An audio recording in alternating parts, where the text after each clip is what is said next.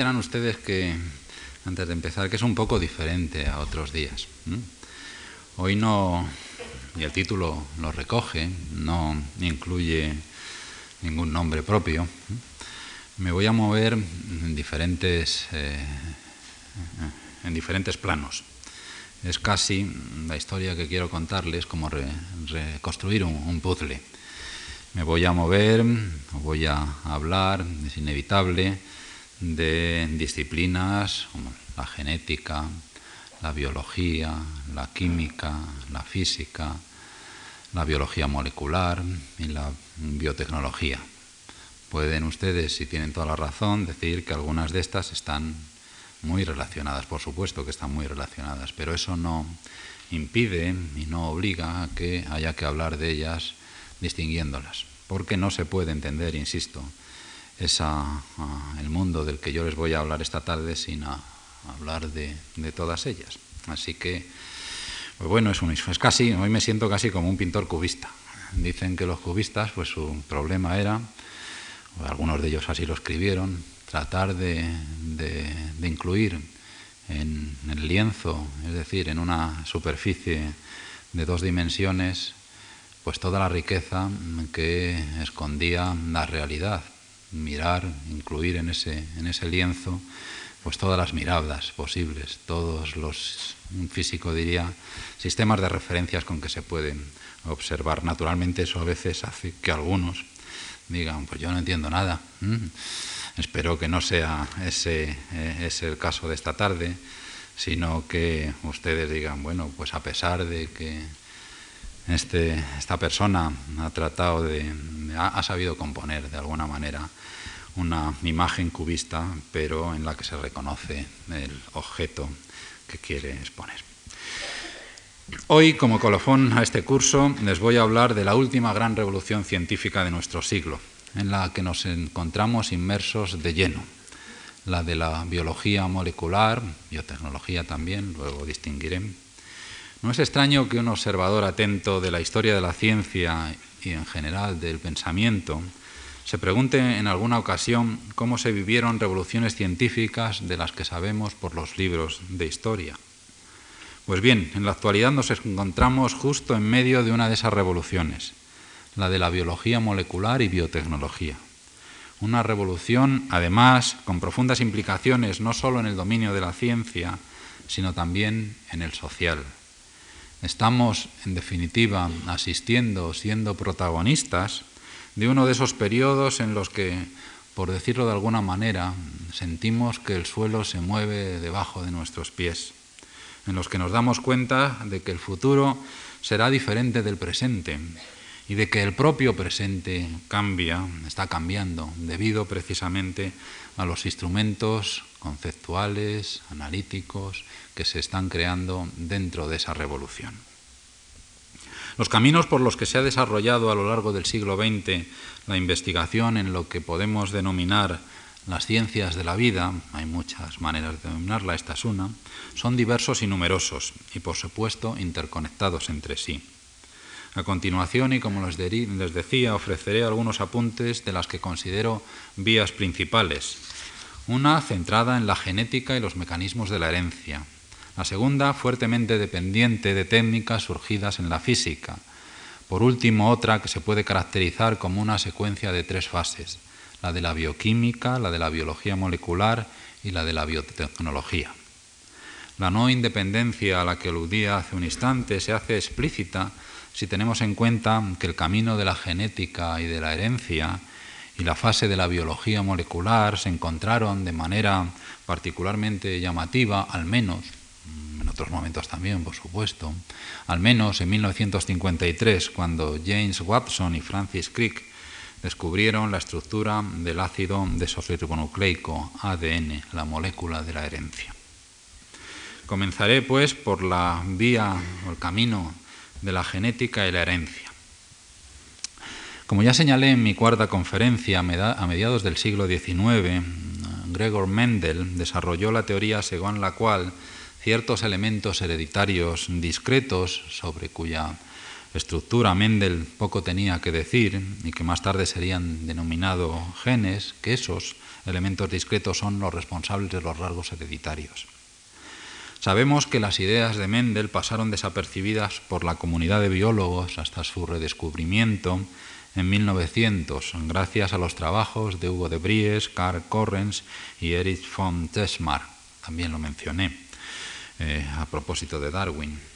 Esto, el que pasaran desapercibidas, fue así porque difícilmente sus contemporáneos, los contemporáneos de Mendel, podían haber relacionado el concepto de elementos hereditarios discretos con las nociones existentes entonces en el dominio de la biología celular. Además, la metodología estadística mediante la cual Mendel interpretó sus resultados era ajena al modo de pensamiento vigente en aquel, en aquel momento, en aquella época. Su artículo de 1865 fue redescubierto cuando ya se habían introducido, se había introducido el concepto de cromosomas, la idea de cromosomas.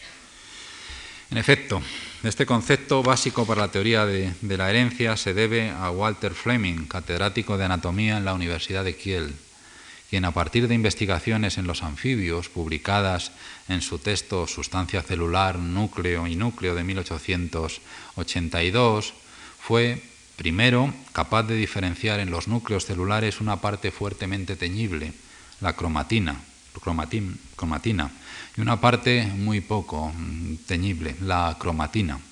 Y después poner de manifiesto que durante la división celular los gránulos de cromatina se disponían en filamentos, a los que más tarde, en 1888, dio el nombre de cromosomas. Filamentos que también experimentaban al mismo tiempo que se producía esa división, una partición, una, división eh, longitudinal a señalar, es lo que nosotros sabemos como se, por supuesto, el mecanismo básico de, la división celular, señalar que Fleming fue incapaz de distinguir los cromosomas durante la fase, la interfase del ciclo celular, lo que dio lugar a interpretaciones diferentes del fenómeno. Pero esa es otra cuestión a la que no me quiero eh, referir, ni siquiera puedo entrar. Basta con poder señalar que en 1891, dos años después de que se bautizara eh, ese, eh, ese, concepto, cromosomas, científicos como Theodor Boveri, entonces ayudante de Richard Herwitz en la Universidad de Múnich, podían escribir, insisto, en 1891, en todas las células que proceden de la división de un huevo fecundado, la mitad de los cromosomas son de origen paterno y la otra mitad de origen materno. Eso es, es mucho. Con el redescubrimiento del trabajo de Mendel y el apoyo de la teoría cromosómica, la genética pasó a ser uno de los campos más importantes de la investigación en biología. Se veía en ella un camino para comprender la reproducción animal, un, camino que August Weismann, catedrático de zoología en la Universidad de Friburgo, defendió con especial intensidad. La reproducción, manifestaba, pone en juego células de un tipo particular, las células germinales, también llamadas sexuales, frente a las somáticas o corporales. Esas células son unas células germinales que contienen una sustancia, y ahora utilizo las palabras de Weismann, cuya constitución físico-química, incluida en su naturaleza molecular, le otorga la facultad de convertirse en un nuevo individuo de la misma especie que contienen una sustancia cuya constitución físico-química, incluida en su naturaleza molecular, le otorga la facultad de convertirse en un nuevo individuo de la misma especie. La naturaleza de tal sustancia era, por supuesto, desconocida y lo sería durante, seguiría siendo durante mucho tiempo, pero la idea estaba clara y así no nos debe extrañar que esa sustancia que se asociaba con, la reproducción terminase por recibir un nombre específico. Fue el danés Wilhelm Johansen, catedrático de botánica en la Universidad de Copenhague, quien acuñó en 1909 el término gen, gen generador, genética, el término gen para designar unas partículas hipotéticas que portarían los cromosomas y que determinarían la, la herencia. Esto también a uno le recuerda pues podría aventurarse a establecer paralelos, influencias con la teoría atómica. También en una de mis conferencias me referí a eso y también lo relacioné con la teoría celular. Eh, Como el propio Morgan eh, escribió más tarde, eh, Teodosio eh, Morgan, en su libro La teoría del gene de 1926, las palabras de Morgan, más adelante hablaré de él, con el mismo criterio con el que los químicos dan por reales átomos invisibles y los físicos electrones, el estudioso de la herencia apela a unos elementos invisibles llamados genes. 1926. Junto al problema de la composición de los cromosomas y de los supuestos genes, y el de la relación existente entre ambos, cromosomas y genes, estaba el de cómo es posible que se produjesen los cambios evolutivos tan radicales que terminaban conduciendo a la creación de nuevas especies, tal como defendía Darwin. Es un problema que saqué también a propósito de mi cuarta conferencia. Bien, bien, sabemos más o menos, vemos, empezamos a esbozar un mecanismo de reproducción, de división celular, pero ¿y Darwin? ¿Qué pasa con Darwin? Las mutaciones constituyen, como sabemos, el mecanismo responsable de tales cambios evolutivos, el mecanismo que contrarresta la estabilidad, por lo menos aparente, de la herencia. Pero la historia del concepto de mutación, para nosotros es, es fundamental, es larga y confusa, ya que se empleó con, con significados muy diferentes. Hugo de Bries, de Bries que hemos mencionado, no he dicho que era catedrático de botánica en la Universidad de Ámsterdam, fue uno de los que recurrieron a él, a la idea de, de mutación. En 1901, por ejemplo, la definía de la siguiente manera en su libro Teoría de las mutaciones de 1901, el primer tomo, de 1903, el segundo. Por teoría de la mutación, escribía de Bries, designo la aseveración de que las propiedades de los organismos están constituidos por unidades acusadamente distintas. Los grados intermedios, que en tan gran número se dan entre todas las formas exteriores de plantas y animales, no existen entre estas unidades en mayor grado que entre las moléculas químicas. Sin embargo, y no obstante lo moderno con que nos puedan acaso sonar tales declaraciones, su teoría de la mutación no se amoldaba a la selección de las especies propuesta por Darwin. Esta, el seleccionismo, son sus palabras, seleccionismo, escribió, supone que la, variación usual, la denominada individual, es el punto de origen de las especies nuevas. Según la teoría de la mutación, las dos variabilidades, la individual y la mutacional, son completamente independientes. Como espero demostrar, añadía, la variabilidad habitual no puede conducir a una transposición efectiva de los límites de la especie, incluso con la selección más intensa y rápida.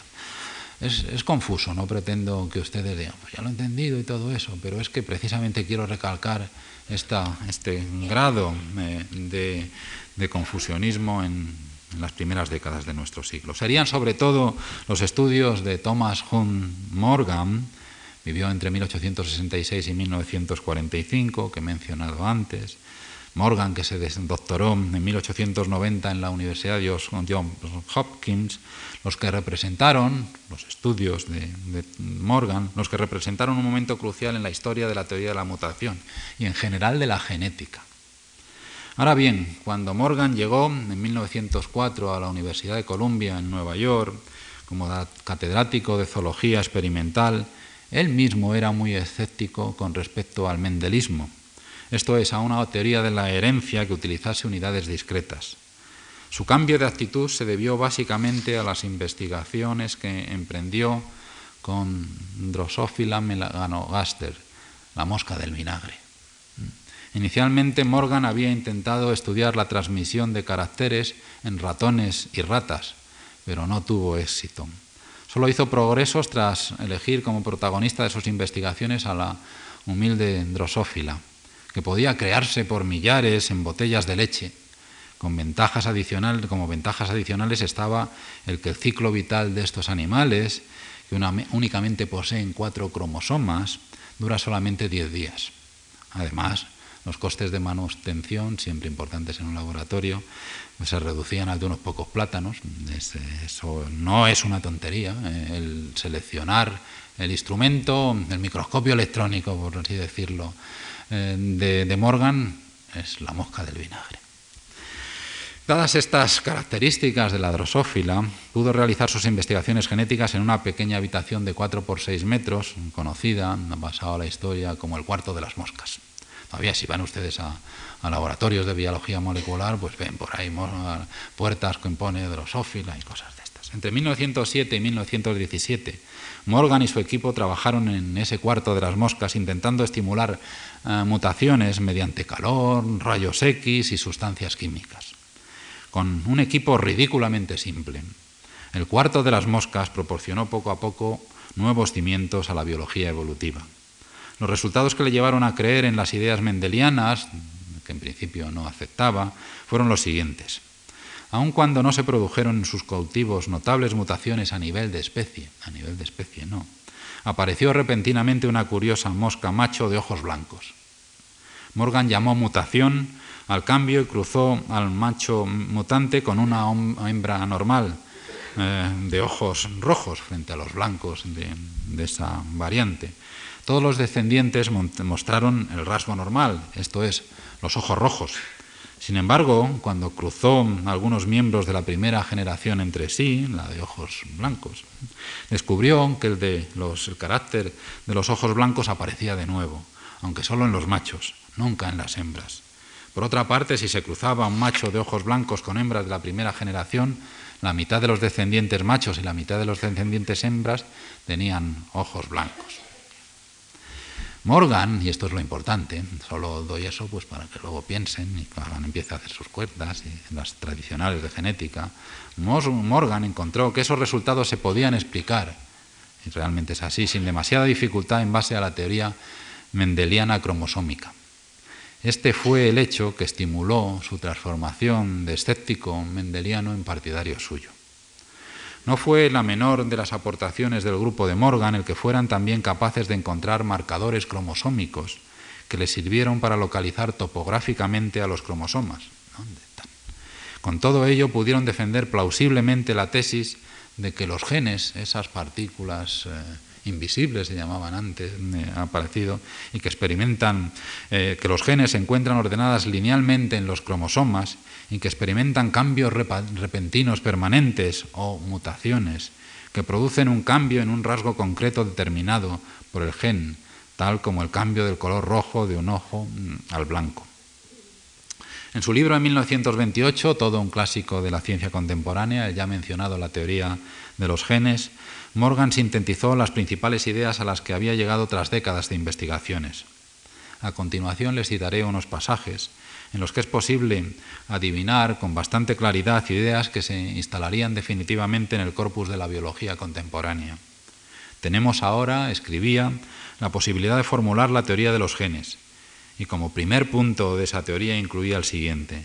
Los caracteres del individuo son referibles a partes de elementos, guion, genes, guion, en la materia germinal, mantenidos juntos en un número de grupos enlazados. Una cuestión de especial interés era la naturaleza de los genes, que ya nos ha salido. ¿Cómo puede ser que, se preguntaba, tratándose de moléculas orgánicas, se conserven invariables con plena estabilidad? Tal estabilidad, añadía, significa que el gen es es individualizado como una molécula viva, la cual se mantiene prácticamente invariable a pesar de su metabolismo o que tiende a evolucionar según un modo definido. Hace unos años me propuse calcular el tamaño de los genes con la esperanza de que se consiguieran resultados útiles para avanzar en estos problemas. No contamos, empero, con medidas suficientemente exactas para que podamos escapar a razonamientos nada más que especulativos. Parece, sin embargo, que el volumen del gen, esto es importante, parece, sin embargo, que el volumen del gen es del orden de las mayores moléculas orgánicas, macromoléculas hablamos, pero es más verosímil pensar que el gen sea una estructura, un conjunto de moléculas orgánicas relacionadas por vínculos químicos, por la pura afinidad, como en una combinación química, si no, acaso, por otras fuerzas organizadoras. Una macromolécula o un sistema formado por, por moléculas. Y terminaba, o por lo menos añadía en lo que yo quiero recordarles, es difícil con todo evitar la sugestión fascinadora de que el gen sea constante precisamente porque venga constituyendo una entidad química organizada. Si ustedes piensan en términos de pues, la doble hélice, pues les, sentirán que esto les parecerá muy familiar. Es, fruto de sus trabajos, que tanto hicieron por la genética, en 1933 Morgan recibió el Premio Nobel de Fisiología y Medicina por según se especifica en la eh, comunicación de la Academia Sueca, sus descubrimientos relativos a la función de los cromosomas en la transmisión de la herencia.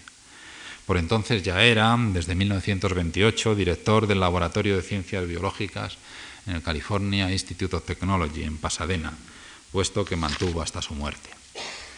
El desarrollo de que estaba experimentando la genética abrió el camino a grandes avances en la comprensión de la vida. En el plano teórico fue suministrando una base firme para entender la evolución. Al ser la fuente principal de la novedad biológica, la mutación de genes se erigía en el motor que la dirigía. De hecho, lo que, se, lo que selecciona el mecanismo darwiniano son organismos que transforman, que transportan nuevos genes o nuevas combinaciones de viejos genes que confieren mayores ventajas en la lucha de la vida y en la lucha también de la reproducción.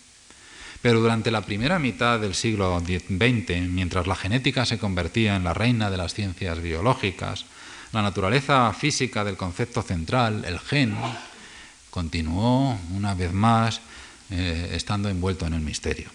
Todavía en 1950, en un artículo titulado El desarrollo de la teoría de los genes, Herman Miller, que, al que me referiré más adelante, en el pasado colaborador de, Thomas Morgan y uno, por en aquel momento, uno de los más respetables genetistas y defensor de la teoría de los genes. Todavía entonces, 1950, Miller declaraba que nadie sabía de qué estaban hechos los genes, cómo son capaces de imponer su carácter sobre los organismos que los transportan o cómo se reproducen fielmente en la división celular. No obstante, Seis años antes de que Miller realizase semejantes manifestaciones, en 1944, Oswald Avery y sus colegas Colin MacLeod y Matt Klein McCarthy habían encontrado que los genes se encuentran sumergidos en ácido desoxirribonucleico, en ADN. Es un artículo famoso en el que utilizaban un tipo de neumococo. La razón de esta omisión por parte de Miller se debe a que, como en el caso de Mendel, el descubrimiento de Avery y sus colegas fue prematuro. Podemos decir que fue prematuro. Las ideas entonces en vigor acerca de la naturaleza molecular del ADN hacían que fuese casi inconcebible pensar que este, el ADN, pudiese ser el vehículo de la información hereditaria. Lo que desde luego no fue similar al caso de Mendel es que el artículo de Avery, MacLeod y McCarthy tuviese que ser redescubierto, ya que su publicación constituyó toda una sensación y sin duda que Miller lo conocía muy bien cuando escribió lo que les he citado de 1950. Y en cualquier caso, lo que es seguro es que el reconocimiento del significado hereditario del ADN tendría que esperar desde 1944 hasta 1953. Y que ese reconocimiento tuvo mucho que ver con otra línea de aproximación al estudio de la herencia, una muy influida, por no decir estrechamente ligada con la física. Para introducir esa línea de, aproximación me voy a referir, en realidad son varias, pero permítanme el singular, voy a referirme a un científico alemán que iba para físico cuántico, Delbruck. Tras, tras haber estudiado físicas, Delbruck se planteó doctorarse, recibiendo un, tema de Walter Heiler, un físico eh, muy notable. No sorprendentemente, teniendo en cuenta de quién procedía la idea, el tema que, eh, que, se le adjudicó fue el de explicar en términos semicuantitativos por qué el enlace covalente entre dos átomos de litio era mucho más débil que el enlace homólogo formado por dos átomos de hidrógeno. Eh, un problema que había sido analizado con éxito por el propio Heiler en, colaboración con Fritz London, un químico físico también cuántico muy notable. Ambos habían estudiado este problema en 1927. En 1929, en Gotinga, Delbruck finalizó su tesis, que por cierto involucraba, implicaba cálculos muy engorrosos, integrales en espacios de seis dimensiones, etcétera, etcétera.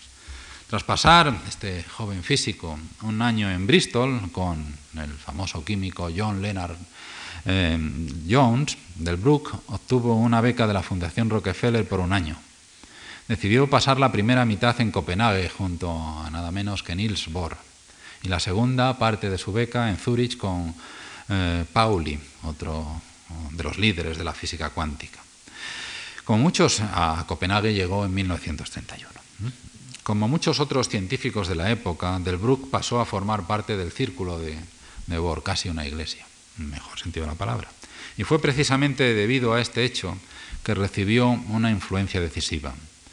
Durante una conferencia que Bohr pronunció el 15 de agosto de 1932 sobre luz y vida, es el momento cuando aquello significó pues, casi una conversión de, de Delbruck.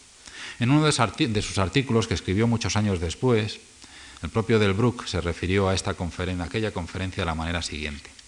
Con respecto a la biología, en su conferencia Luz y Vida de 1932, Bohr propuso que tal vez no fuera reducible la biología a la física atómica.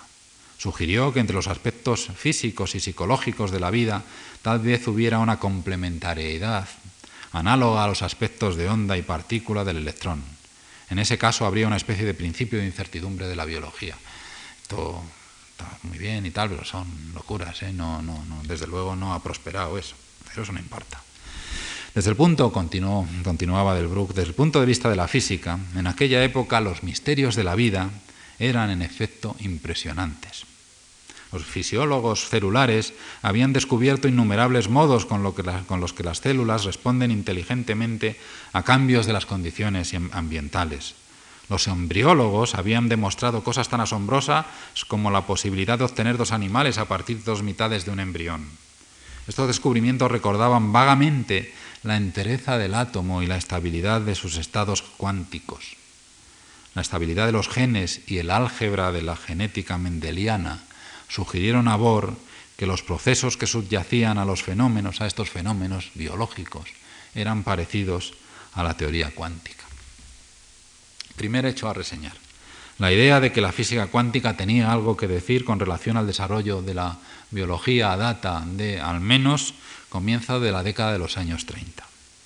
El propio Delbruck se dedicó a partir de 1934 a buscar una conexión entre biología y física y lo hizo de una manera muy directa interesándose por la influencia de la luz en la vida. Conferencia de Bohr, luz y vida, aunque desde luego eh, lo que generó fue muy diferente a las ideas basadas, oscuras, ideas basadas en una torpe, aunque justificable entonces, eh, aplicación del principio de, de complementariedad. Una ayuda esencial en semejante dirección surgió de la genética clásica.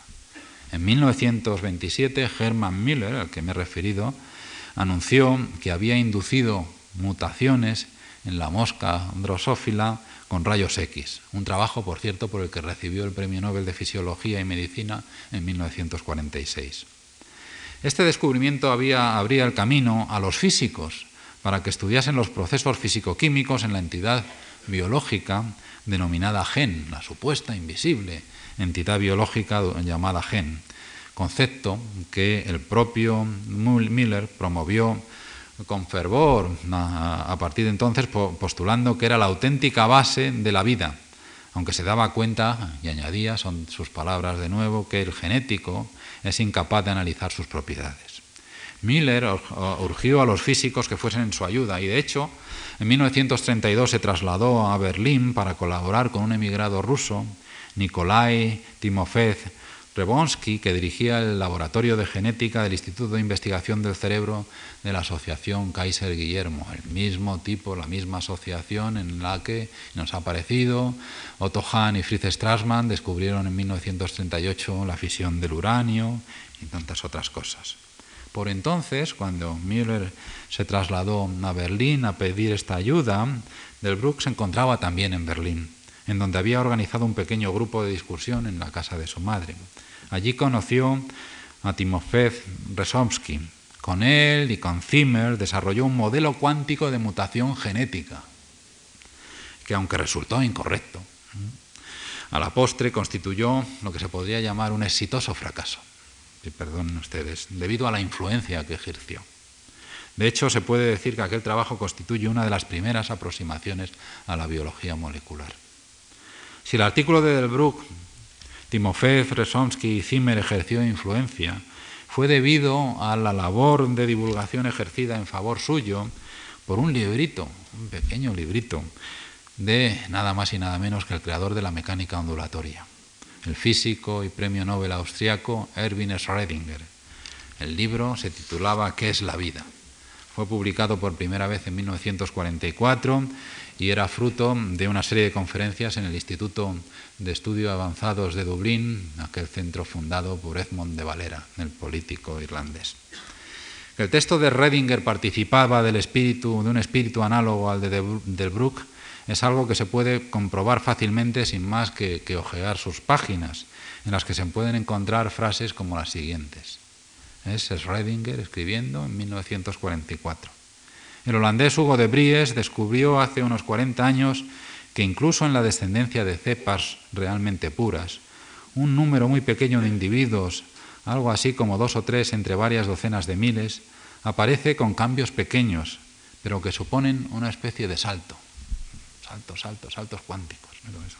La expresión salto, continuaba Redinger, no quiere significar que el cambio sea especialmente importante, sino que supone una discontinuidad, en el sentido de que no hay formas intermedias entre la forma inalterada y los pocos individuos que han cambiado. Tras su observación, De les dio el nombre de mutaciones. El hecho significativo es la discontinuidad. Al físico le recuerda la teoría cuántica, según la cual no hay, energía, no hay energías intermedias entre dos niveles energéticos continuos. Podríamos llamar la teoría de la mutación de forma figurada la teoría cuántica de la biología. Las mutaciones se deben, de hecho, a saltos cuánticos en las moléculas del gen. Pero la teoría cuántica solo tenía dos años cuando De Vries publicó su teoría de la mutación en el año 1900. No es, pues, extraño que se necesitase una generación más para descubrir la íntima relación entre ambas. Incluso aquí Redinger claramente exageraba. Dos años de vida, dos años de vida, ¿qué es eso? Los años de vida con respecto al trabajo de Max Planck de 1900 en el que introducía la idea de cuántos, aunque ni el propio Max Planck se refirió a ella muchos años después como simplemente era algo formal al que, en lo que apenas eh, paré a, detenerme. Hay que esperar por lo menos a 1905, como el martes le recordaba con Albert Einstein da una idea del impacto de qué es la vida, el librito de Reminger, las siguientes palabras de Francis Crick, quien, por cierto, ya se había graduado en física y trabajado como físico antes de iniciarse en la biología y al que el libro de, de Schrödinger influyó considerablemente. Esencialmente, señaló, escribió Crick, si uno lee el libro de Schrödinger algo críticamente, su principal contenido es muy peculiar, por una razón es un libro escrito por un físico que no sabe nada de química. Pero el impacto, no hay duda de que Redinger lo escribió con un estilo muy atractivo, sugería que se podía pensar acerca de los problemas biológicos en términos físicos. En concreto, las principales preguntas que se hizo Redinger en qué es la vida se podían resumir de la siguiente manera. ¿Cuál es la estructura física de las moléculas que se duplican cuando se dividen los cromosomas? ¿Cómo se debe entender el proceso de duplicación? ¿Cómo retienen de generación a generación estas moléculas su individualidad? Problema de la herencia. ¿O cómo logran controlar el mecanismo de las células? A Redinger le preocupaba, en suma, el hecho de que los acontecimientos a nivel atómico son inestables y efímeros, mientras que en los organismos vivos muestran, en cualquier caso, una gran estabilidad. No contestó a las preguntas que formuló limitándose a, sugerir que de alguna manera la información necesaria para retener los caracteres que se transmiten de generación en generación debía estar contenida en los enlaces covalentes de un cristal aperiódico gigante que denominó código hereditario. Pero el simple hecho de formular semejantes preguntas contribuyó a favorecer el desarrollo de la biología molecular. Todos sabemos, todos sabemos una pregunta es muchas veces, una buena pregunta, es muchas veces tanto como una buena teoría, como una buena respuesta. Mientras que Redinger poco más podía añadir al problema de la vida o de los genes, del Brook había comenzado a estudiar a estos experimentalmente en 1938, ya en Estados Unidos, también en el, en el Instituto Tecnológico de California, recurriendo a los virus bacterianos o fagos. Aunque los fagos son demasiado pequeños para observarlos con microscopios ordinarios y estructural y químicamente, eh, químicamente son muy sencillos, son mitad proteínas, mitad ADN, están dotados de una gran capacidad de autorreproducción. Casi son como las, las mosquitas, la drosófila. Delbruck demostró que un fago que infecta una célula puede dar lugar a cientos de fagos idénticos en media hora, todavía menos que los 10 días de la, de la mosca del vinagre, con lo que se convertían en extraordinarios instrumentos para estudiar la replicación genética. Dos años después se encontró con Salvador Luria y Alfred Hershey, dando lugar al conocido grupo de los fagos, cuyos miembros estaban unidos por un deseo común, resolver el misterio del gen. Delbru, Hershey y Luria Compartieron, por cierto, el Premio Nobel de Fisiología y Medicina de 1969 por sus descubrimientos relativos al mecanismo de reproducción y estructura génica de virus. Es interesante también mencionar que en 1947 Luria, entonces eh, de origen italiano, entonces profesor en Indiana, tomó como estudiante graduado a un joven cuyo nombre le sonará, James Watson, nació en 1928, iniciándose este, iniciándole como miembro del grupo de los fagos. La conexión física del ADN, por decirlo de alguna manera, y esta vez ciertamente de una manera eh, algo más indirecta que en el caso de Crick, se cerraba. Nos han ido apareciendo de manera Crick, influido por Schrödinger, eh, Schrödinger propagando las ideas eh, sobre mutaciones utilizando física cuántica de Delbruck, Delbruck pasándose a la biología, a la genética, tratando de desentrañar la estructura de, los genes, eh, fundando, identificando un nuevo objeto muy apropiado para esos estudios, los fagos un estudiante de Delbruck Luria, un estudiante de Luria Jane Watson. Casi están ya todos. Por eso decía antes, esta es una historia, desgraciadamente o afortunadamente, según se quiera mirar, en varios planos. Pero antes todavía de abandonar esta senda, la de los fagos, permítanme que les señale la importancia que tuvo para la aceptación del ADN como material genético eh, los experimentos realizados en 1952. Esto ya empieza 52, 50, eh, por otros miembros de ese grupo, el de los fagos, el ya citado Alfred Hershey junto a Martha Chase.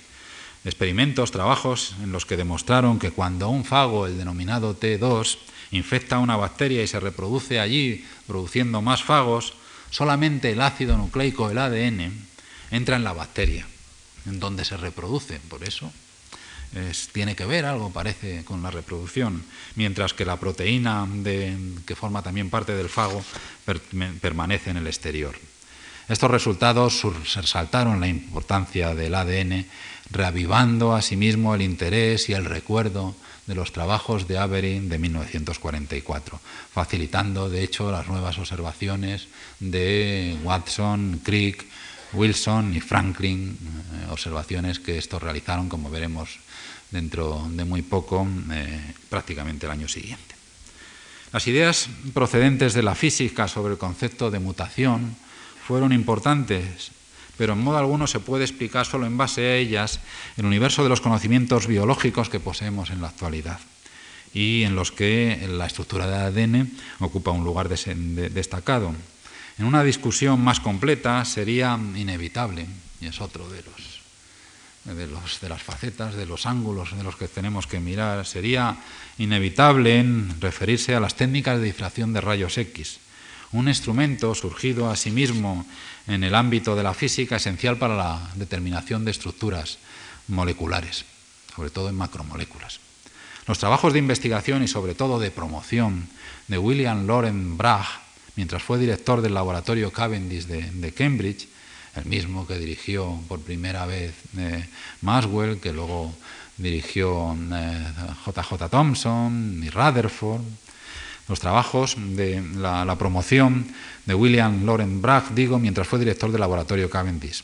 Esos fueron especialmente importantes. Quiero recordar que William Lawrence y su padre, William Henry, habían desarrollado a partir de 1913 las técnicas básicas de difracción de rayos X para analizar la estructura molecular de todo tipo de sustancias. Eso también es muy importante. Premio Nobel al canto, etcétera, etcétera. Bajo la dirección de William Lawrence Bragg, el inhóspito laboratorio de cristalografía del Cavendish, en el que hay hombres como, nombres como John Desmond Bernal, trabajaron allí. Ese laboratorio fue creciendo hasta convertirse en uno de los centros más importantes del mundo. Uno de los investigadores que estaban en el Cavendish cuando llegó Bragg era Mas Peruz, un joven químico austríaco que se había trasladado a Cambridge. En Viena, Peruz había podido conseguir unos cristales de hemoglobina del caballo, la proteína que da pues, color rojo a las células de la sangre y tal. Pronto se dio cuenta de que tenía, en sus palabras, la estructura cristalina más sencilla de todas las proteínas de peso molecular comparable, con características que hacen saltar de gozo al corazón del cristalógrafo. Él se considera un cristalógrafo, no un biólogo molecular. No existe probablemente esa palabra en realidad, ese concepto, por lo menos con la fuerza que tiene ahora. Sin embargo, una cosa era que fuera más sencilla mm, que otras macromoléculas y otra que fuese asequible resolver el problema de su estructura. Ante la ausencia de un método indirecto directo para obtener las posiciones atómicas, parecía imposible intentar abordar una estructura molecular tan compleja como era pues, la hemoglobina. Era, en palabras del propio Perú, tan prometedor como un viaje a la Luna. Sin embargo, pues ustedes saben, se llegó a la Luna. sin embargo, continuó con aquel proyecto que terminaría dando fruto en 1953, buen año, una buena cosecha, cuando Perú obtuvo imágenes que demostraban que en principio la estructura de la molécula de hemoglobina podía ser efectivamente desentrañada. Se tardaron todavía otros cuatro años más en dar con el modelo definitivo, siendo de nuevo Perú el responsable, que en 1962 recibió el Premio Nobel de Química por sus investigaciones sobre la estructura de proteínas globulares, en particular la hemoglobina. Lo, lo compartió con otro investigador del Cavendish, John Kindrium, a quien el propio Perú había enseñado los fundamentos de la cristalografía. Kendrium lo recibió por la determinación de la estructura de la mioglobina. En periodos, en periodos fructíferos de buenas cosechas, y yo menciono premios Nobel y todas estas cosas, no es porque no está mal recibir un premio Nobel, por supuesto, pero tampoco quiero identificar eso solo como eh, eh, la manera de reconocer pues eh, un logro, pero sí que algo, algo, algo ayuda. Y desde luego vemos que todos estos protagonistas logran su trofeo. Habida cuenta de, este de estos hechos, no debe sorprendernos de que fuese también en el Cavendish donde se descubrió en 1953 la estructura en doble hélice del ácido desoxirribonucleico ha parado ustedes alguna vez a pensar por qué en un laboratorio que alcanza el laboratorio de Maxwell, el laboratorio donde JJ Thomson identifica la primera partícula elemental de la historia, el electrón, el laboratorio donde eh, trabaja Ernest Rutherford, uno de los pioneros y uno de los grandes de la física atómica, ¿por qué en ese sitio se descubre la estructura de la molécula de ADN? Ya tienen ustedes. James Watson y Francis Crick fueron los autores de tal hallazgo. Pero también hay que recordar a otros, como Rosalind Franklin, quien demostró la existencia de dos formas de ADN, la A y la B, y, con gran esfuerzo, y que con gran esfuerzo determinó la densidad, las dimensiones celulares y la simetría de la forma A, evidencia que surgió, sugirió muy firmemente que la estructura tenía dos cadenas y no solo una, como había pensado en otros casos otro científico que habría que recordar en una exposición más completa, el químico cuántico estadounidense Linus Pauling, cuya hélice alfa inspiró a Watson y Crick. Pauling, dos premios Nobel, de química y de la paz. Eh, dos cadenas además que circulaban en direcciones opuestas. También sería necesario hablar de Maurice Wilkins, que compartió con Crick y Watson el premio Nobel de 1962 y que fue quien demostró que las imágenes de difracción de rayos X de fibras de ADN se ajustaban a variantes del modelo de doble hélice. En el lado químico no habría sido posible construir modelos correctos sin la forma general, la fórmula general del ADN, determinada sobre todo por el trabajo de Lord Todd, aunque la información más vital fue suministrada por las investigaciones de Edwin Chagall, que le condujo a su regla de las cantidades relativas de las cuatro bases. Y por supuesto, igualmente fue fundamental fue el artículo ya mencionado dos veces de Avery, MacLeod y McCarthy, demostrando que el factor de multiplicación del neumococo estaba casi con seguridad hecho de ADN. Otra clave finalmente importante fue la suministrada por John Mason Gulan, cuyo trabajo en la curva de análisis volumétrico del ADN sugirió, aunque no demostró, el ADN en solución se mantenía unido por enlaces de hidrógeno. Durante los últimos minutos he estado haciendo hincapié sobre todo en la conexión física, antes en la genética, de las investigaciones que conducirían finalmente al descubrimiento de la estructura de la molécula de ADN. Ahora bien, como ustedes pueden fácilmente imaginar, la genética, biología molecular, teoría de la herencia, es deudora de o está íntimamente relacionada con otras disciplinas científicas, como la química, a la que por supuesto también he aludido en más de un momento. De hecho, en un sentido estricto, si mi intención no hubiese sido centrarme en los mecanismos hereditarios, en la genética, debería haber empezado por señalar que no es posible comprender las transformaciones que ha experimentado la biología del siglo XX sin tomar en cuenta la, podríamos utilizar el siguiente término, colonización, que esta, la biología, sufrió durante su primer, durante su primer tercio por la química, tercio del siglo XX por la química y por la química orgánica en particular. Una colonización que se plasmó en lo que acaso se podría denominar, no creo que se puede denominar con claramente una nueva disciplina, la bioquímica, desarrollada sobre todo en Gran Bretaña y Alemania, y que se centró preferentemente en el estudio, eso es importante también para entender por qué yo no he hablado mucho, de moléculas de tamaño, de pequeño tamaño o de tamaño intermedio. En mi quinta conferencia con relación a la medicina científica me refería a, las aportaciones que realizó la química a la fisiología, pero aquello fue más una reunión que una auténtica unión a largo plazo, una unión a largo plazo, a pesar de que apareciesen incluso revistas, la primera en 1877 con el nombre de Química Fisiológica, con el título. Eh, y fue, ya digo, más una reunión que una unión a largo plazo, en el sentido de que no condujo esa química fisiológica, el establecimiento no condujo al establecimiento de una nueva disciplina o subdisciplina auténticamente institucionalizada, como fue el caso de la bioquímica, y es, todavía nos acompaña.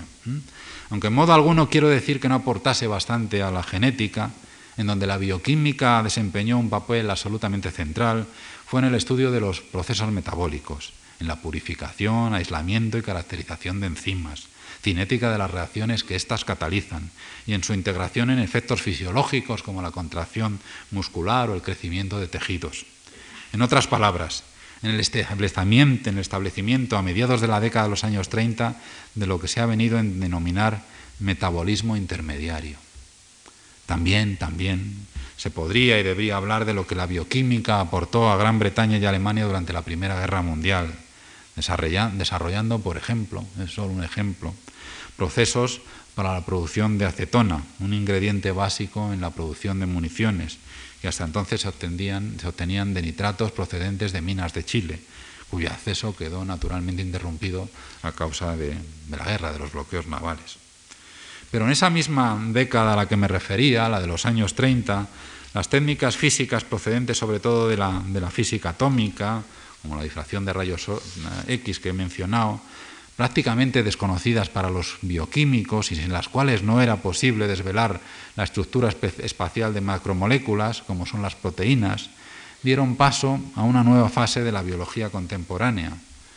La bioquímica deja ese papel al que yo solo he aludido ahora, preponderante, y deja precisamente por la influencia, las técnicas, juegan, desempeña un papel muy importante esas técnicas físicas, creándose la biología molecular. Momentos importantes, por cierto, en, este establecimiento de una nueva disciplina, una nueva era que se abre en la biología contemporánea. Fueron la primera fotografía de rayos X de una proteína, 1934, y la primera teoría de una estructura de, proteína de 1936. Este fue el camino que condujo al ya citado descubrimiento de la doble hélice. Es la importancia de este descubrimiento que estoy seguro que me perdonarán, acaso incluso alguno agradezca, si vuelvo a él mm, eh, eh, para comentar algunos detalles del descubrimiento del ADN. Mm, no se asusten, dura, mm, ya sé que no se fían de cuando yo digo un minuto, 30 segundos, pero esta vez es verdad, ¿eh? un minuto, unos detalles muy sencillos técnicos, pero lo olvidan. En su seminal y muy breve, prácticamente solo una página, artículo de 1953 en Nature, Estructura molecular de los ácidos nucleicos es el título, Watson y Crick señalaron que el ADN, como he dicho ya varias veces, está constituido por dos mm, cadenas formando una doble hélice. Cada una, esto es los 60 segundos de detalles medio técnicos, pero muy sencillos, cada una de esas mm, hélices Está formada por cuatro compuestos químicos, bases, combinaciones de carbono, nitrógeno, oxígeno, hidrógeno y fósforo, denominados esas combinaciones adeína, guanina, citosina y timina. La estructura de la cadena es muy sencilla. Se puede considerar que como, lo que se puede considerar como su esqueleto está formado por una alternancia regular de ácido fosfórico y de una azúcar la desosiribosa.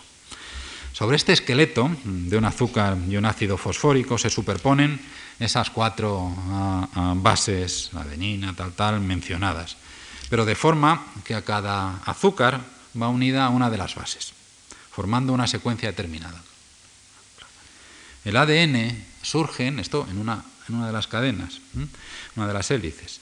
El, ADN surge cuando se unen dos cadenas de este tipo mediante el procedimiento de establecer uniones entre parejas de bases, pero no de cualquier manera, solo de forma tal que la timina de una cadena se asocie a la adenina de otra o la guanina de una a la citosina de otra. Cualquier otro emparejamiento está prohibido. La naturaleza, Einstein diría, el Señor es sutil pero no malicioso, pero como Einstein era físico y los biólogos pues no han tenido esa imaginación, pero podrían haber aplicado. Con semejante estructura se puede comprender fácilmente el proceso de duplicación del ADN en cada célula.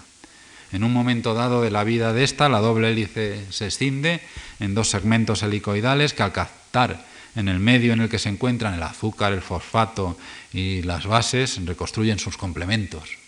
Manera, pues, si tienes una, tienes la copia de manera además perfectamente fiel de generación en generación, salvo mutaciones, debido a la ley del emparejamiento de las bases. Ya ha terminado el segundo.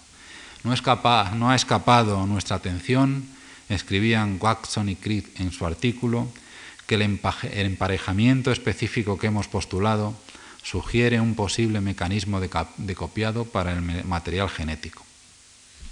Esto es todo lo que decían en su artículo sobre la teoría de la herencia es un prodigio de brevedad y concisión, pero la verdad es que hay cuánto engloban, cuánto esconden esas, esas parcas frases. La era de la biología molecular, que sucedió, repito una vez más, a la de la bioquímica, llegó en aquel momento a su momento central, más característico e importante. Quedó de esta manera claro que el ADN aparece en forma de filamentos muy largos en los cromosomas tan largos que, dicen, si pudiéramos extender el ADN de una célula humana, formaríamos un hilo de unos tres metros de longitud. El genoma, conjunto de instrucciones o de genes que permiten construir un, organismo humano, un organismo en cualquier caso, se encuentra en esos hilos y consta, en el caso de los humanos, de unos 3.000 millones de pares de bases, un gen, como he apuntado indirectamente, es una secuencia de pares de bases a lo largo de un trozo de ADN que tiene una función específica conocida. Pero ya no vivimos en esa era, la de la biología molecular. Fíjense ustedes cómo, no cómo pasa el tiempo, sino qué rápidamente pasa el tiempo. hay que modificar un tanto ese término y referirse a la era de la biotecnología, que evidentemente depende, está íntimamente relacionada, a veces es lo mismo, eh, caras de la misma moneda, depende, está íntimamente relacionada a los conocimientos biológico-moleculares. A finales de, la década de los 60, ya, pues, ¿quién no había nacido? Bueno, seguro siempre yo, yo, porque hay gente muy joven, pero bueno, mucho, la mayor parte, una buena parte de los que están aquí, pues ya habían nacido, por supuesto. La biología molecular podría, a finales de la década de los 60, ya digo, la biología molecular podía presumir de tener tras de sí ya casi dos décadas de, tradición, en las que se habían producido avances notables, había sido, por, por ejemplo, posible describir con gran detalle la maquinaria celular responsable de la replicación del ADN y la síntesis de proteínas. Con avances como estos y otros procedentes de la bioquímica, eh, que ayudó, ayudó bastante con la determinación de las múltiples funciones que desempeñan las enzimas, e identificando nuevas enzimas. Eh, pues con todo esto, pues desde luego esto fue muy importante. Y estos avances como estos permitieron desarrollar nuevas habilidades en la manipulación del ADN. Así, el ADN viral se replicó en un tubo de pruebas y se logró la primera síntesis química completa de un gen. Y como no podía ser menos, todos estos desarrollos tuvieron su efecto en diversas áreas de investigación. Fue posible, por ejemplo, determinar en términos moleculares los principales mecanismos de transmisión de información genética en bacterias o explicar el comportamiento genético de las formas más sencillas de la vida, como las células procariotas que no poseen núcleo. Esas cosas, y sí. Ahora bien, ahora bien. A pesar de todos estos adelantos, un rasgo llamativo de la biología molecular hacia 1970 es que no había conducido a ninguna aplicación práctica importante. Un informe emitido en 1975 por una compañía de ingeniería genética afirmaba, las aplicaciones prácticas de la biología molecular han sido lentas en llegar. En el nivel aplicado todavía en este momento es difícil encontrar alguna habilidad médica o industrial realmente importante para la que sea esencial que conozcamos el código genético para, o que el ADN aparezca en la naturaleza como una doble hélice. No se conocían técnicas adecuadas para manipular el ADN en el tubo de ensayo. Debido a ser las moléculas de ADN de gran tamaño, cuando se las intentaba fragmentar, los cortes se producían al azar, con lo que se descomponía la información genética contenida en ellas, de tal forma que era prácticamente imposible de recomponer. Fue, no obstante, precisamente a finales de la década de los 60 y comienzos de los 70, cuando se comenzó a desarrollar las técnicas necesarias para que se pudiese hablar de biotecnología o ingeniería genética también, este último término fue introducido eh, eh, por entonces, poco antes, en 1965, por Rolling Hotchkiss. La, ah, pudiese hablar, estaba diciendo, de biotecnología, la disciplina que se ocupa de unir genes. Esto es de sustituir un segmento de ADN de una célula por uno de otra. Al organismo que surge de este proceso se le llama transgénico. Por aquellos años, en efecto, se encontraron herramientas moleculares que podían resolver muchos de estos problemas. Aislamiento en 1967 de la enzima ligasa que puede unir cadenas de ADN, aislamiento en 1970 de la primera enzima capaz de cortar por sitios determinados moléculas de ADN, por eso hablaba antes las enzimas, la bioquímica, primeras moléculas de ADN recombinante, creadas en la Universidad de Stanford en 1972 era ya, se podía hablar pues, de, ADN recombinante. Casi incluso la era de la, de la biotecnología es, en algún sentido, no exclusivo, la era del ADN recombinante. Se abría, en definitiva, una nueva era en la que todavía nos encontramos. Como en otras ocasiones, ese nuevo mundo científico ha conducido a todo tipo de situaciones, científicas al igual que sociales, situaciones a las que tenemos que enfrentarnos y no siempre es fácil. Inmediatamente después de que se introdujesen las técnicas de ADN recombinante, se reconoció que sería posible construir moléculas de ADN recombinante in vitro, generándose especulaciones y debates acerca de las implicaciones de la tecnología genética en los seres vivos y entre ellos, ¿por qué no, en los humanos? Parecía claro que la ingeniería genética podría permitir seleccionar no ya individuos sino algunos de sus genes o porciones de ellos, crear, en definitiva, algo absolutamente nuevo, nuevas moléculas vivientes, nuevos genes y, por tanto, nueva vida. Se da la circunstancia de que también por entonces, a finales de los 60 y comienzos de los 70, la perspectiva de una aniquilación nuclear, al igual que la destrucción que la guerra con Estados Unidos acarreaba a Vietnam, estaban en la mente de todos, y que los problemas medioambientales afloraban ya con intensidad. La organización Science for the People, Ciencia para el Pueblo, basada en Boston, fue especialmente activa en advertir contra el posible abuso de la tecnología genética. En noviembre de 1969, tres científicos de Harvard, que eran miembros de esta organización, utilizaron la ocasión del aislamiento de uno de los genes de la bacteria Escherichia coli, el ocupante habitual e inocuo de nuestro colon, para advertir de los peligros de la mala utilización de la genética. Se temía que pudiera resultar accidentalmente eh, patógenos con resultados, eh, pudiera conducir a, elementos patógenos con resultados epidémicos. Salvador Luria, que nos ha aparecido, escribió en términos similares en un artículo publicado en Nation en 1969 y James Watson, Watson advirtió de los peligros de clonar humanos en Atlantic en 1971. Este es un asunto demasiado importante, señalaba, como para dejarlo únicamente en manos de las comunidades médica y científica. Como es natural, semejante posición no era aceptada por todos. Dos importantes investigadores biomédicos, Daniel Nathans de Johns Hopkins y Sherman Weisman de Yale, cuestionaron, sus palabras, si un debate abierto no podría conducir a una restricción no deseada en la tradicional libertad de investigación científica.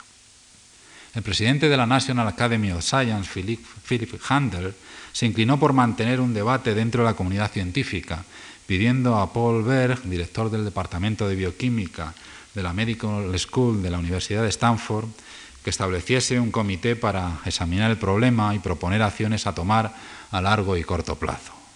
Berg, que contemplaba el comité como un grupo informal, Hadler, el presidente de la academia, afirmó más tarde, no obstante, que actuaba en representación de la propia académica. Berg, digo, cumplió con el cometido reuniendo en abril de 1974 a un grupo de 10 destacados biólogos moleculares y, y bioquímicos. Entre ellos se encontraban gente de, la talla de David Baltimore, James Watson, Sherman Baseman. El producto de la reunión fue una carta publicada en julio del 74 en los Proceedings of the National Academy of Science, en Science y en Nature, en todas partes donde había que publicarlo en una iniciativa sin precedentes, se comentaba en Nechar, la Academia Nacional de Ciencias ha solicitado que se establezca una moratoria mundial voluntaria, una moratoria mundial voluntaria, en un área de investigación científica debido a los riesgos potenciales e impredecibles para la salud humana.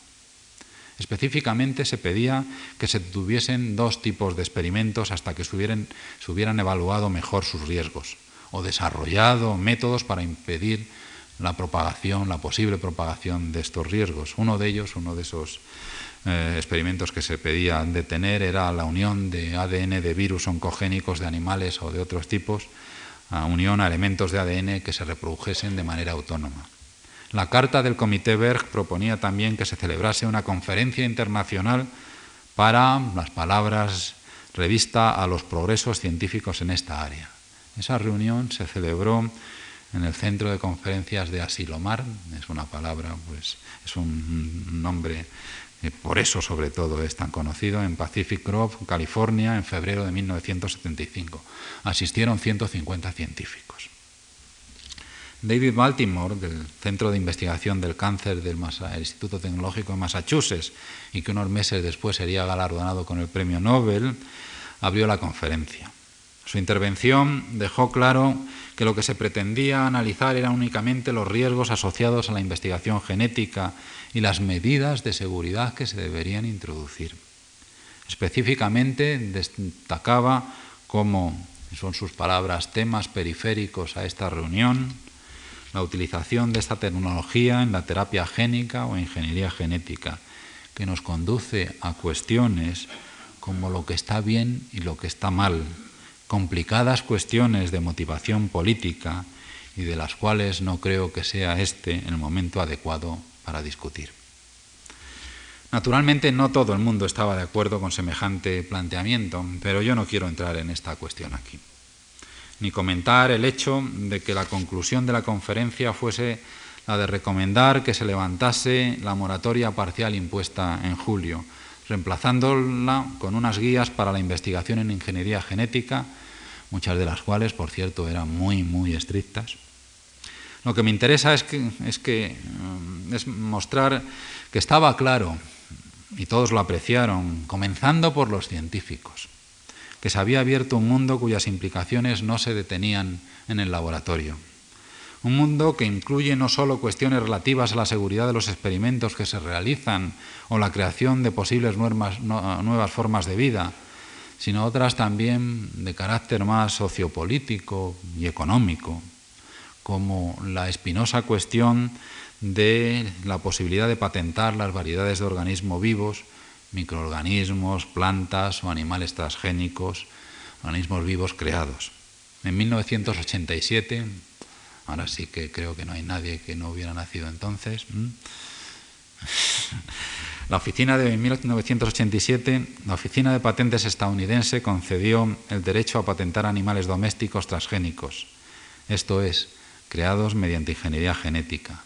Utilizando este acuerdo, el 12 de abril de 1988 se aceptaba la patente de un ratón transgénico producido en la Universidad de Harvard. También en 1987 la misma oficina prohibió que se patentasen seres humanos alterados genéticamente, basándose en una enmienda antiesclavista de la Constitución norteamericana, que impide la propiedad de seres humanos. Pero existe, bueno, primero muchos países y luego un amplio territorio intermedio. Vivimos, lo sabemos muy bien, sabemos demasiado bien, entre luces y sombras. Myriad Genetics, la compañía de biotecnología estadounidense que anunció hace unos pocos años el descubrimiento del primero de los genes asociados al cáncer de pecho hereditario, conocido como RBRCA1, mostró rápidamente su intención de patentar el hallazgo, abriendo de esta manera el debate, no cerrado, de si se deben conceder patentes sobre genes individuales. Sabemos ya también, gracias a toda la ciencia biológica, que pequeños cambios en la estructura química de, genes pueden tener consecuencias muy importantes.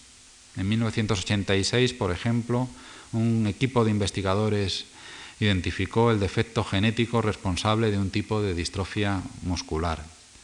En 1989, otro grupo de biólogos anunció el descubrimiento de la situación del gen, el descubrimiento de la situación del gen que cuando sale defectuoso produce la fibrosis quística una enfermedad que afecta a los pulmones, páncreas y otros órganos.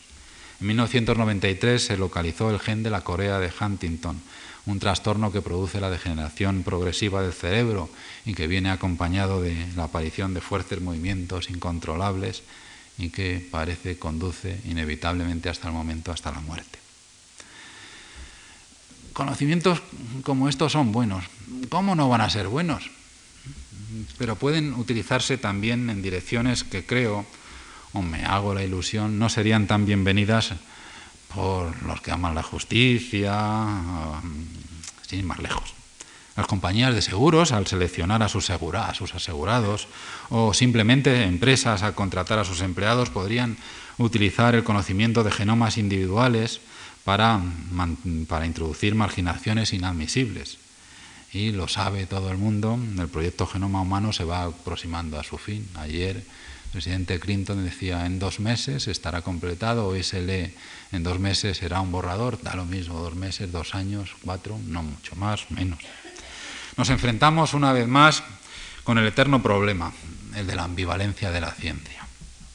Un problema que conocemos muy bien, y cuyos aspectos más nocivos han empañado las aportaciones y la propia imagen que muchos poseen de la ciencia. Yo no voy a, ofenderse, es demasiado conocido, demasiado fácil eh, eh, utilizar una versión y convertirse en un demagogo, utilizar otra, otro extremo y convertirse no en un demagogo, sino pues en una persona parcial. Y yo no quiero ofender eh, su inteligencia pues entrando en ese camino. En cualquier caso, insisto, la ambivalencia de la ciencia es algo que conocemos muy bien. Pero debemos repudiar una actividad si no lo comparten, da lo mismo. Yo soy un tesoro, como es la ciencia de la que tanto hemos recibido debido a los riesgos que en ocasiones, como negarlo, acarrea. Mi respuesta a tal pregunta es decidida, definitiva y rotundamente no.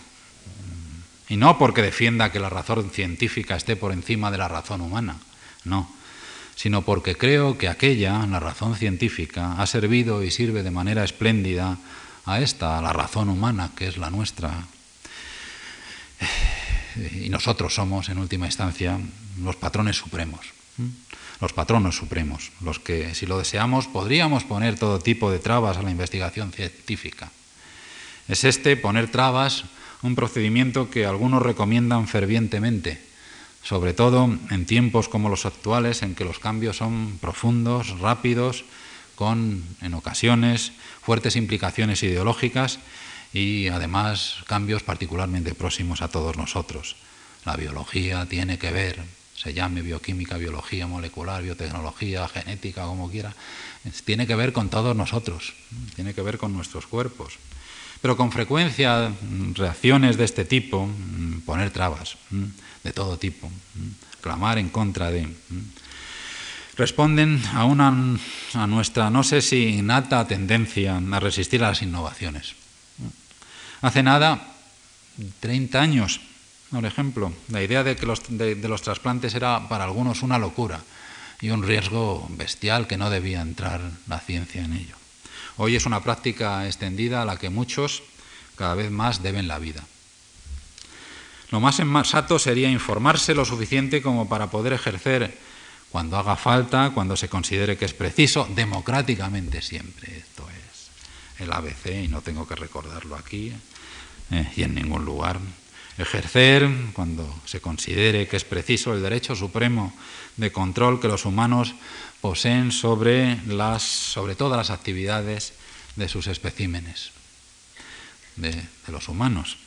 Pero informarse con un sentido de confianza y de esperanza, no tanto en los científicos, que son, como somos todos, buenos y malos, egoístas y nobles, normales, esto es, vulgares en sus estaturas morales, las más de las veces, sino en la propia ciencia. No digo eh, eh, eh, tener, confiar no tanto en los científicos como en la ciencia, en la propia ciencia, a la que tanto, repito, creo que por última vez tanto debemos.